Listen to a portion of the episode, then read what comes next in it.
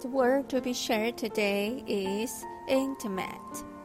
In this word intimate of 1305 Persian, the designer intentionally put the heart in the center of the word, and it's protected by a feather cloth around it. The feather cloth is also specially made into the shape of the palm of hand. The feathers are thin and soft, but full of warmth. And they are just like a mother's embrace.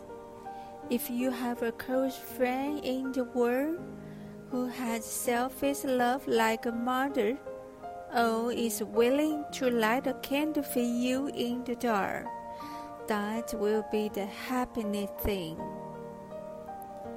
This is a beautiful word that can bring positive energy to people.